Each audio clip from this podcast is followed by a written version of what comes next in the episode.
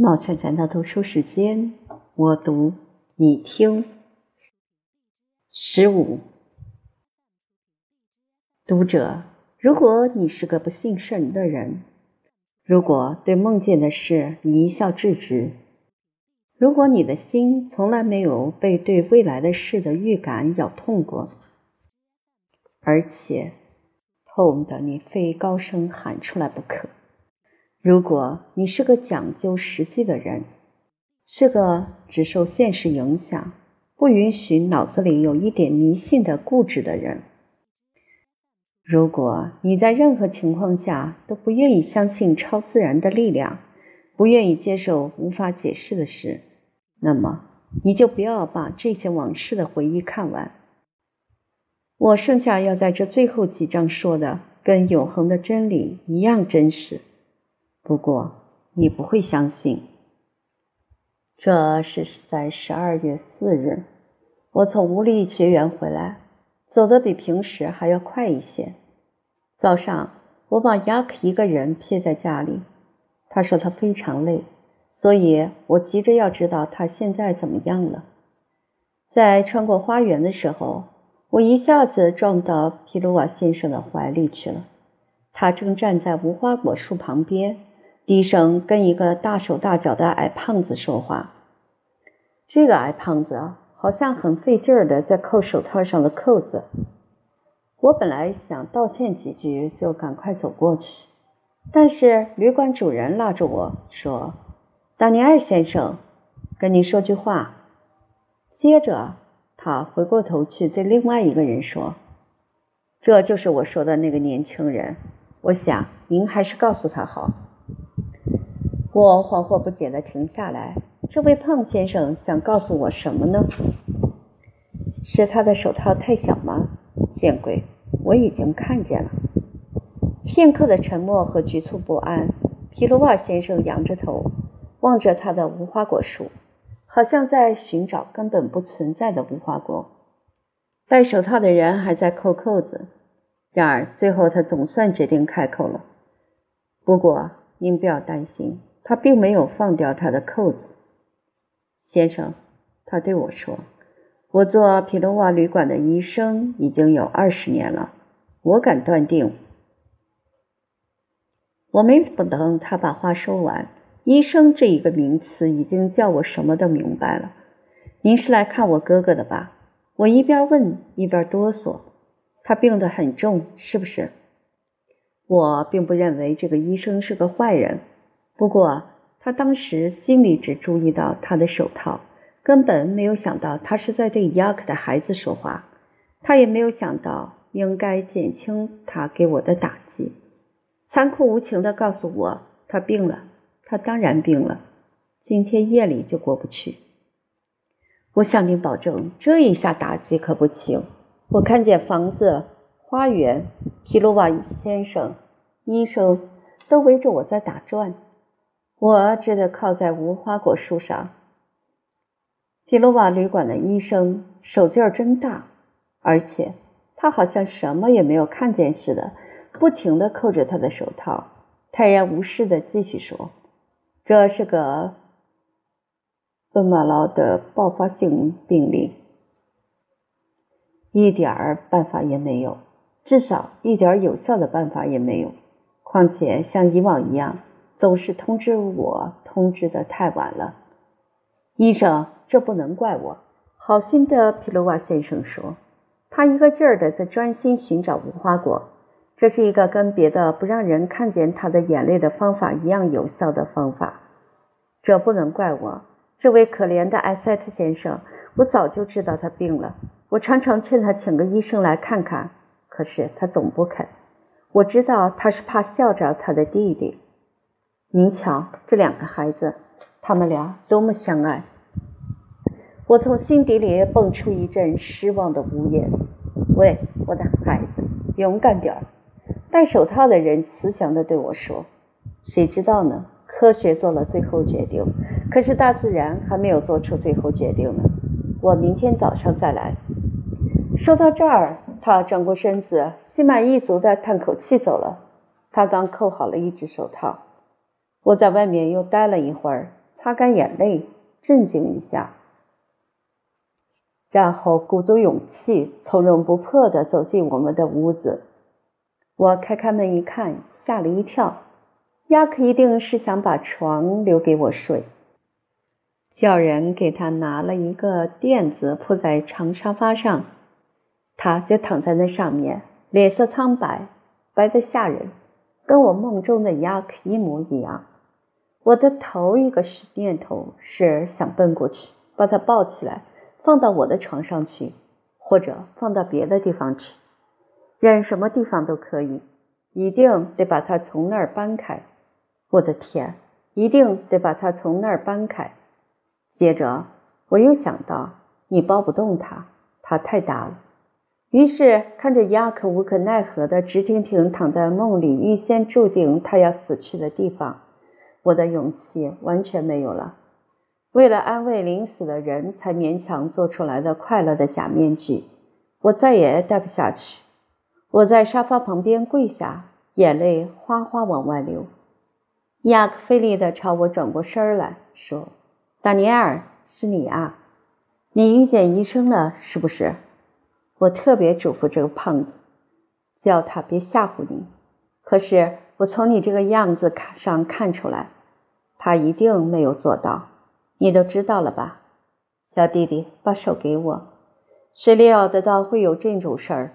有些人到尼斯去医治肺病，我到那儿。”反倒染上了肺病，真是件怪事儿。哈，你要知道，你一悲伤就会叫我失去勇气。我本来就不太勇敢。今天早上你走了以后，我就觉得情形不好。我叫人去请圣彼得教堂的本堂神父，他来看过我，马上还要给我送圣起来呢。你也知道，妈妈听了一定会高兴的。这位本堂神父是个好人。他跟你在沙朗德学校里的那位朋友姓一个姓。他说不下去了，倒在枕头上，闭上眼睛。我以为他就要死了，于是大声叫道：“亚克，亚克，亲爱的！”他没有说话，用手做了几遍叫我不要说话的手势。这时候门开了，皮鲁瓦先生进来，一个胖男人跟在他后面。走起路来像个球在滚似的，一直滚到沙发跟前儿，一边嚷着：“亚克先生，我听到了什么呀？确实应该这么说。”“您好，皮亚罗兹。”亚克睁开眼睛说：“您好，我的老朋友。我知道一通知您，你马上就会来的。达尼尔，让他到这儿来，我和他有话要谈。”皮亚罗特俯下身子。把他那个肥大的头一直凑到垂死的人的惨白的嘴唇旁边，他们就这样低声谈了好一会儿。我一动不动地站在屋子中央，望着他们，我的书还夹在胳膊底下。皮罗瓦先生轻轻地替我把书拿掉，还对我说了几句话，可是我一句也没听见。然后他点上蜡烛，把一块很大的白餐布铺在桌子上。我心里想，他为什么要铺这块餐巾呢？难道我们要吃晚饭了吗？可是我一点也不饿呀。天黑了，旅馆里的人在花园里一边望着我们的窗户，一边指手画脚。亚克和皮耶洛特还在谈，时不时的我听见那个塞文山区人用他哀痛的粗嗓音说：“是的，亚克先生，是的，亚克先生。”我不敢走过去。可是临了，亚克叫我了，并且要我站在他的床头跟前，皮亚洛特的旁边。达尼尔，亲爱的，他停了好一会儿才对我说：“我不得不离开你了，心里很难受。不过有一件事情使我得到了安慰，我没有把你孤零零的撇在人间。还有皮亚罗特，好心的皮亚罗特跟你在一起，他原谅了你。”还答应代替我来照料你啊！是的，亚克先生，我答应，确实应该这么说，我答应。你瞧，我可怜的孩子，亚克妈妈接着说，单靠你一个人，你永远无法把咱们的家重新建立起来。我并不是叫你难过，而是你没有能力把家重新建立起来。不过我相信有皮埃洛特帮助你，你一定会实现咱们的梦想。我并不要你努力做个大人。我和日尔玛那神父一样，认为你一辈子都是个孩子了。不过，我求你永远要做个好孩子，做个忠实的孩子。尤其是再过来一点，我要凑着你的耳朵说，尤其是不要让黑眼睛流泪。说到这儿，我最亲爱的可怜的人又歇了一会儿，然后接着说下去。等事情过了。再写信告诉爸爸妈妈，不过要一点一点的告诉他们，一下子告诉他们会叫他们太难过的。现在你总明白我为什么不把艾塞特太太接来了吧？我不希望她在这儿，这种时候叫做母亲的太难受了。他闭上嘴，望了望门口，善良的天主来了。他微笑着说：“他向我们做了个手势，叫我们让开。”原来是临终圣体送来了，圣体和圣油都放在蜡烛当中的白餐巾上。随后，神父走进他睡的地方，众父圣事的仪式开始举行了。等仪式结束啊，我觉得时间真长。等仪式结束，亚克轻轻地叫我到他跟前去，吻吻我吧。他对我说，他的声音那么微弱。就好像他是在很远的地方对我说话，他一定也真的离得很远了，因为十二个钟头以来，可怕的笨马劳已经把他驮在他的瘦骨嶙峋的背上，用三倍快的速度把他往死神那儿驮去。我走过去吻他，我的手碰到他的手，他那只可爱的手完全给临死时出的汗沾湿，我紧紧握住他。再也不肯放开，我们就这样待了不知多少时候，也许一个钟头，也许很久很久，我完全不知道。他不再看我，也不再跟我说话。不过他的手在我的手里动了好几次，好像是说：“我觉得出你在这儿。”突然，他从脚到头，浑身起了一阵很长的痉挛。我看见他睁开眼睛，望了望四周围，好像在找什么人似的。我俯下身子，凑在他跟前。我听见他轻声说了两遍：“雅克，你这头蠢驴！雅克，你这头蠢驴！”随后不响了，他死了。啊，那个梦！那天晚上风刮得很大，十二月把一把把雪子撒在玻璃窗上。在屋子一头的桌子上，有一个银的基督受难像，在两支蜡烛当中放光。在风的呼啸声中，一个我不认识的神父跪在基督像前面，大声祷告。我没有祷告，我也没有哭，我只有一个念头，一个固执的念头，就是要温暖紧紧握在我两只手中间的我最亲爱的人的那只手。离早晨越近，那只手却变得越重、越凉了。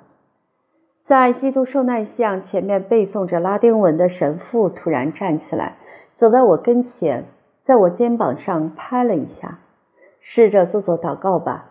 他对我说：“做祷告对你有好处。”直到这时候，我才认出他是谁，原来就是我在沙朗德学校的老朋友让马纳神父。还是那张破了相的，但是很漂亮的脸，还是那副穿着长袍的龙骑兵的气派。我实在太悲痛了。看见了他，竟没有觉得惊奇，反而我觉得这件事很平常。不过我要告诉您，他是怎样到这儿来的。小东西离开学校的那天，日尔曼纳神父对他说过：“我在巴黎也有个哥哥，一个心地善良的神父。”不过算了吧，把他的地址告诉你又有什么用呢？我知道你不会去的。您瞧，这就叫命运。这位神父的哥哥就是妈妈特尔区圣彼得教堂的本堂神父。雅克的临死的时候请来的就是他。正巧这时候，日尔曼纳神父路过巴黎，住在本堂神父家里。十二月四日晚上，他哥哥回家的时候对他说：“我刚替附近一个可怜的孩子行过中复圣事，他马上就要死了。神父应该为他祷告祷告。”神父回答说：“我明天做弥撒的时候会记着为他祷告。他叫什么名字？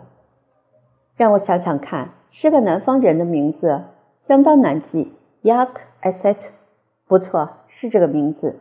Yak Aset，这个名字使神父想起了他认识的一个小租子。他一分钟也不耽搁，连忙赶到皮罗瓦旅馆来。他一进屋子，就看见我握着亚克的手站在那儿。他不愿意在我痛苦时打扰我，于是就把所有的人都打发出去，对他们说他会跟我一起守夜。随后他跪下来，一直到深夜。他看见我一动也不动，有点担心，才过来拍我肩膀，让我认出他是谁。从这时候起，发生的事儿我都记不得了。这可怕的一夜的结尾。第二天。第三天，还有以后的许多天，都只留下了一堆模糊而混乱的回忆，在我的记忆里成了一段空白。可是我记得，不过好像是好几个世纪以前的事了。在巴黎的泥泞的街上，跟在一辆黑马车后面的一次长的没完没了的行程，我仿佛还看见自己光着头走在皮耶洛特和日尔玛纳神父中间。夹杂着靴子的冷雨抽打着我们的脸。皮埃洛特撑着把大伞，可是他撑得不好，雨又那么密。神父的长袍完全淋湿了，闪着亮光。雨下着，雨下着，哎，雨下的多大！离我们不远，有一个全身穿黑衣服、手里拿根小木棍的先生在马车旁边走着。这个人是司仪，是死神的侍从，跟所有当侍从的一样。他披着绸斗篷，配着剑，穿着短套裤，戴着顶礼帽。这难道是我脑子里的幻觉吗？我觉得这个人很像上朗的学校的训育主任威尔先生。跟他一样高，头也像他那样偏在一边。每次看着我，也总是像那个可怕的拿钥匙的人一样，嘴唇上露出虚伪的冷笑。这个人不是威尔先生，也许是他的影子。黑色的马车一直在朝前走，不过走得很慢很慢。我觉得像这样慢，我们永远也到不了。最后。我们总算到了一个凄凉的园子，园子里尽是黄泥，踩下去一直陷到脚踝骨。我们在一个大坑旁边停下来，有几个披短斗篷的人抬着一个很重的大匣子，要把它放在这个大坑里。这个工作很难做，绳子被雨浸湿了，一点儿也不滑。我听见有一个人说：“脚先下去，脚先下去。”正和我面对面，威尔先生的影子在坑的那边，偏着头，还在冲我微笑。他又高又瘦，穿着那身紧得透不过气儿来的丧服，衬在灰色天空的背景上，像一只淋透了的黑色的大蚱蜢。现在只剩下我和皮埃洛特两个人了，我们朝蒙芒特尔区走去。皮埃洛特想找辆马车，可是找不到。我在他身边走着，帽子拿在手里。我好像觉得还是在旧车后面走。在郊区，一路上都有人回过头来看这个眼泪汪汪的叫车子的胖子，还有这个在倾盆大雨下光着头走的孩子。我们朝前走，一直朝前走。我觉着累。头发沉，终于归于巷到了。老罗埃特老铺倒了，上了漆的外窗板淌着绿水。我们没有走进铺子，直接就上楼到皮埃洛特家去。爬到二层楼，我没有力气了，我坐在一级楼梯上，我再也支持不下去了，我的头太重了。皮亚洛特于是把我抱起来。等到他把我抱到他家，我已经半死不活，发烧发得浑身发抖。我听见靴子噗噗地打在巷子里的玻璃橱窗上，城六里的雨水哗哗地落在院子里。雨下着，雨下着，啊，雨下得多大啊！